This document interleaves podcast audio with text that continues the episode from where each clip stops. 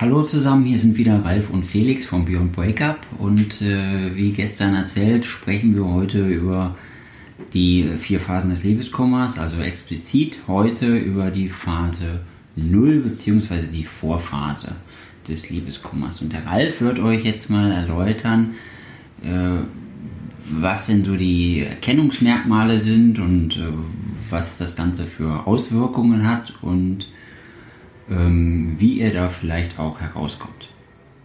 Ja, hallo erstmal. Und wie Felix gerade schon gesagt hat, wollen wir heute einmal ganz kurz oder vielleicht auch ein bisschen intensiver in die Phase 0, die Vorphase des Liebeskummers einsteigen. Und ähm, wenn wir da jetzt einsteigen, lasst uns mal ganz vorne am Anfang beginnen. Ja? Also ne, es finden sich zwei Menschen und diese zwei Menschen fühlen sich zueinander hingezogen und kommen als Paar zusammen. Und das fühlt sich für beide erstmal toll an. Ja, und man verbringt viel Zeit miteinander, man hat die ersten schönen Erlebnisse, der erste kurze Urlaub, ähm, das erste Konzert, das man zusammen besucht hat, möglicherweise ähm, noch ein Kino, was auch immer es ist. Aber man verbringt viel Zeit oder die Zeit miteinander. Und jetzt ist genau der Punkt. Die Frage ist gar nicht, ist es viel Zeit, sondern welche Qualität hat diese Zeit? Es gibt Paare, die treffen sich vielleicht zweimal in der Woche, manche nur am Wochenende. Und diese Zeit wird so kostbar und wertvoll für sie, weil sie qualitativ sehr, sehr hochwertig füllen. Und, und jetzt kommt noch eins, sich natürlich auch volle Aufmerksamkeit schenken. Und jemand, wer, wer längere Zeit mit jemandem zusammen war, merkt auch, dass sich das Maß dieser Intensität verändert. Es ist nicht, dass, dass ähm, wir nicht mehr ins Kino gehen, dass wir nicht mehr auf ein Konzert gehen, aber es wird mehr anders bewertet.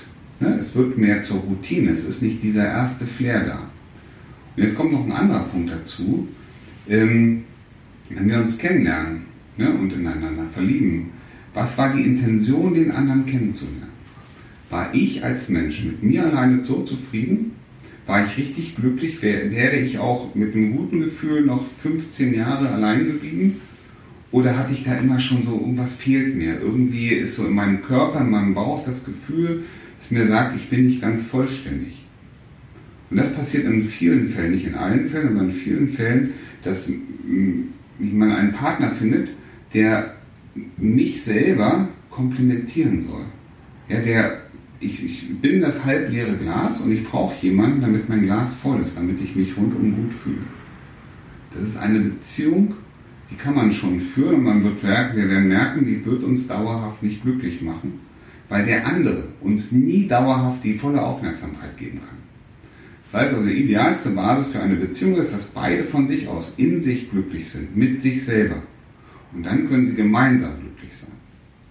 Aber gehen wir mal einen Schritt weiter und, ähm, ne, und betrachten jetzt einfach mal so dieses Paar, das die Aufmerksamkeit verändert hat. Nicht mehr den, den Moment nicht mehr in diesem Maße genießt, sondern die Zeit als, als auch etwas Gewöhnlicheres nimmt.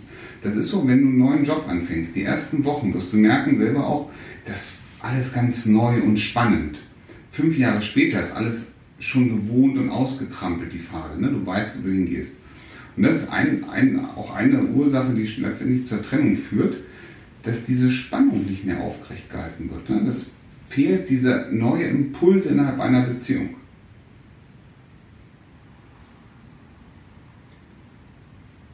Felix hat hier eine Leserfrage. Wir haben schon die ersten Leseranfragen bekommen. Ähm, liest du mal ganz kurz vor, bitte? Also eine Frage, die wir haben, ist, äh, wie passt Eifersucht denn in, in diese Phase rein? Mhm. Und das ist doch eine ganz spannende Frage. Wenn wir jetzt einfach mal schauen, was ist Eifersucht überhaupt? Ja, Eifersucht wird definiert als das Empfinden, dass die Zuneigung, die eigentlich, ich sage jetzt mal, mir gehört oder mir gelten sollte, vermeintlich an jemand anders abgegeben wird. Und da sind wir genau an, dem, an, an der Fragestellung, die wir vorhin auch schon ganz kurz an dich ange, äh, angewähnt, äh, angesprochen habe, erwähnt habe ist, wenn ich das Gefühl habe, ich brauche die Aufmerksamkeit oder auch die Nähe oder die Liebe eines anderen Menschen, damit ich mich gut und vollwertig und ähm, ja, erfüllt fühle, dann wird sobald dieser Mensch was anderes tut, ne, also dein, dein Partner, deine Partnerin, ähm, wendet sich auf einmal ihren Freunden zu oder hat ähm, andere Verpflichtungen, wo sie auch drum kümmern muss. Und ich aber eine ganz andere Intention hatte, oder du auch hattest, dann wirst du sofort das auch schnell mal das Gefühl haben, Menschenskinder, der wendet sich von mir ab, die Zuneigung ist gar nicht mehr so richtig da.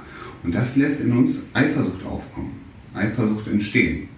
Und ähm, was passiert in uns selber? Und das ist eines der spannendsten Momente, wenn du mal genau guckst.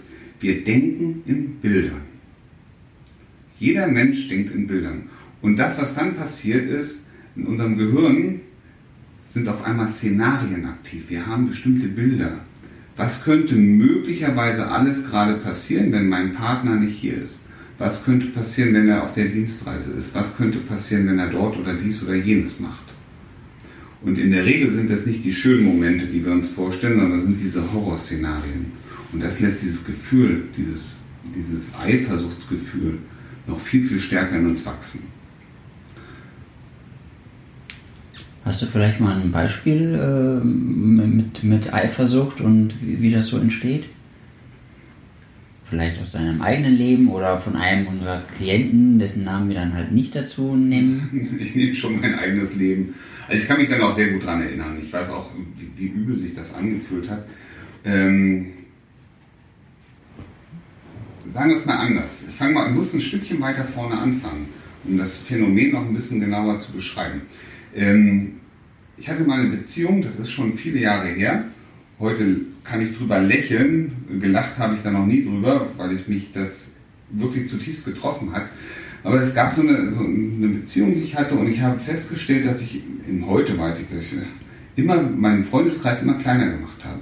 Ich habe den immer kleiner gemacht und immer mehr Zeit zu Hause verbracht, um ähm, immer näher an ihr dran sein zu können.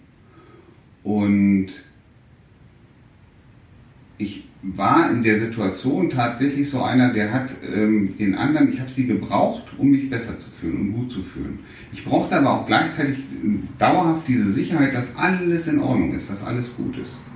Und es war Karneval, wie das so ist. Ne? Die Frau geht alleine raus und ähm, ich war zu Hause und dann ging das irgendwann los. Es wurde 11 Uhr, es wurde, also es war ein Donnerstag, ja, das ging schon um morgens um 10 los und abends um 8 war keiner da, um 9 war keiner da, um 10 war keiner da, um 0 Uhr war keiner da. Ähm, und ich habe da, also jede Stunde, die vergangen war, hat mich immer mehr aufgeregt. Ich habe mir die schlimmsten Bilder ausgemalt, ja, wie sie da mit irgendwelchen anderen Menschen unterwegs ist, durch was auch immer. Ich habe versucht zu schlafen, es ging überhaupt nicht. Mein Kopf war permanent darauf ausgerichtet, wie schlimm, wie schlimm, wie schlimm, wie schlimm alles sein wird. Ja, und ich habe dann, ich glaube, sie kam irgendwann um 4 Uhr und hat eine riesen Szene gemacht. Also heute frei, sage ich mal, hast du sie noch alle, aber damals war das total in Ordnung für mich. Ja, ich musste doch mitteilen und ich habe mir doch Sorgen gemacht und, und das war, sie hat es absolut erschreckt. Und ich fand das absolut angemessen, ne? Ne? Mein, mein Gefühl mitzuteilen und das Bedürfnis nach Nähe. So, aber das war schon so ein Punkt, an dem ich auch gemerkt habe, dass sie sich danach immer ein Stückchen weiter zurückzieht. Das ist so dieses Phänomen, kennt ihr das mit der Katze? Wenn ihr, ähm, ich hatte das ein paar Mal beobachtet, einen guten Freund, der kam zu mir, ich hatte eine Katze im Haus und der mag keine Katzen. was glaubt ihr, wo die Katze war? Die hing ständig auf seinem Schoß, die ist ihn am Bein hochgekrabbelt, die hat absolut die Aufmerksamkeit und die Nähe von ihm gesucht. Aber sobald er sie streicheln wollte, war sie weg. Also, das ist das Gleiche, ne? wenn man jemandem zu viel Aufmerksamkeit gibt, ihn immer wieder einen Schritt auf ihn zumacht, dann macht, machen viele Menschen automatisch erstmal einen Schritt nach hinten. Ja, also je größer unsere Eifersucht, unser, das ist ja nichts anderes wie ziehen an dem anderen, dass er uns Aufmerksamkeit gibt. Und das erschreckt viele Menschen und treibt sie eher von uns weg.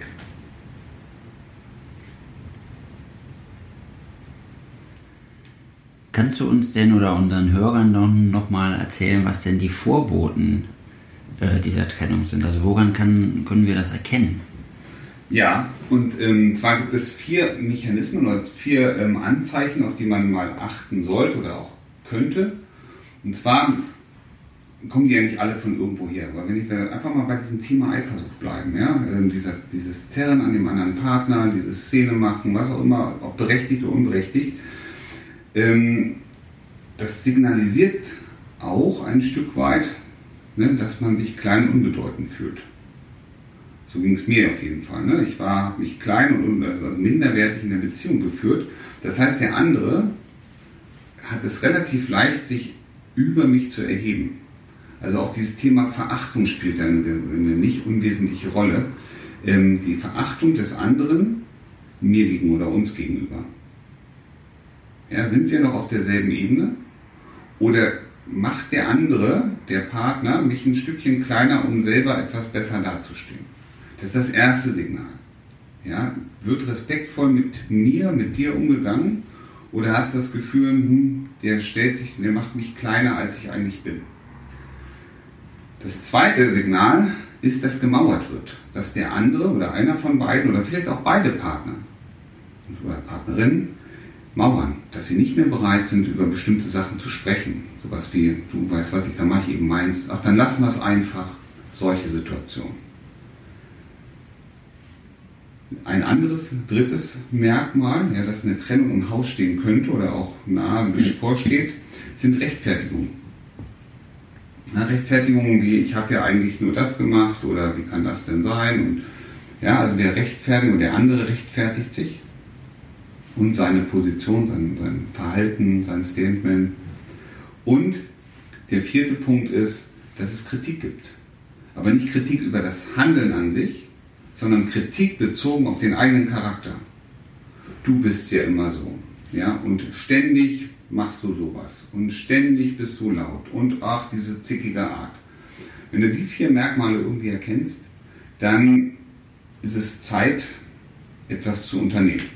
Höchste Zeit, etwas zu unternehmen. Und was genau kann man jetzt unternehmen?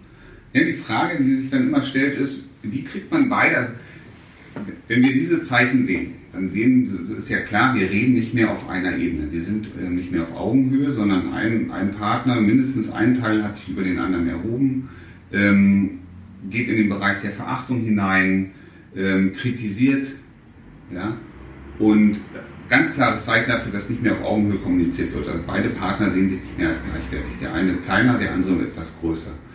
Und das Wichtigste hier ist, diesen Weg rüber zu finden in die harmonische Seite ja, auf der sozialen Ebene wieder eine Angleichung hinzubekommen. Das klingt jetzt erstmal total komplex, ist es in gewisser Art und Weise auch und gleichzeitig auch wieder einfach. Also was immer funktioniert und was schon der erste Schritt ist, was macht denn beide gemeinsam aus? Wo sind die Gemeinsamkeiten? Und wenn wir jetzt mal schauen, wir reden einfach mal, weißt du noch, ne, wie wir uns damals kennengelernt haben? Also das Zurückführen in gemeinsame, tolle Erlebnisse kann der erste Schritt sein. Letztendlich muss darauf aufgebaut werden und viele Paare schaffen das auch nicht allein, das muss man ganz ehrlich sagen. Brauchen manchmal auch Unterstützung, auch vielleicht mal ein Coaching, dass beide aus ihrer Perspektive auf denselben Inhalt schauen und dann Gemeinsamkeiten entwickeln.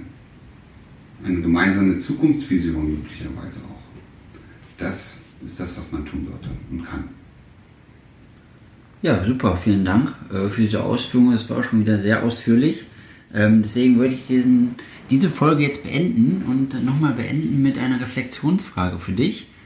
Und zwar haben wir ja gestern äh, schon mal eine tolle Frage gestellt und die würden wir heute nochmal stellen. Und zwar, was macht dich wertvoll? Das war gestern schon eine Frage, wo, wo du vermutlich gedacht hast, puh, ähm, weiß ich nicht so recht, aber nimm dir mal 30 Sekunden und überleg für dich, was macht mich heute wertvoll. Und vermutlich wird es dir heute schon ein bisschen leichter fallen als gestern, weil du gestern schon darüber nachgedacht hast. Und genau deswegen stellen wir die Frage heute ja nochmal, damit es für dich einfacher wird und für dich schöner und leichter zu erkennen, was dich wirklich wertvoll macht. Und morgen gehen wir dann auf Phase 1 ein und ähm, bringen euch da nochmal ein paar Beispiele und erzählen euch, wie ihr da gut herauskommt und wie ihr diese Phase möglichst gut für euch nutzen könnt.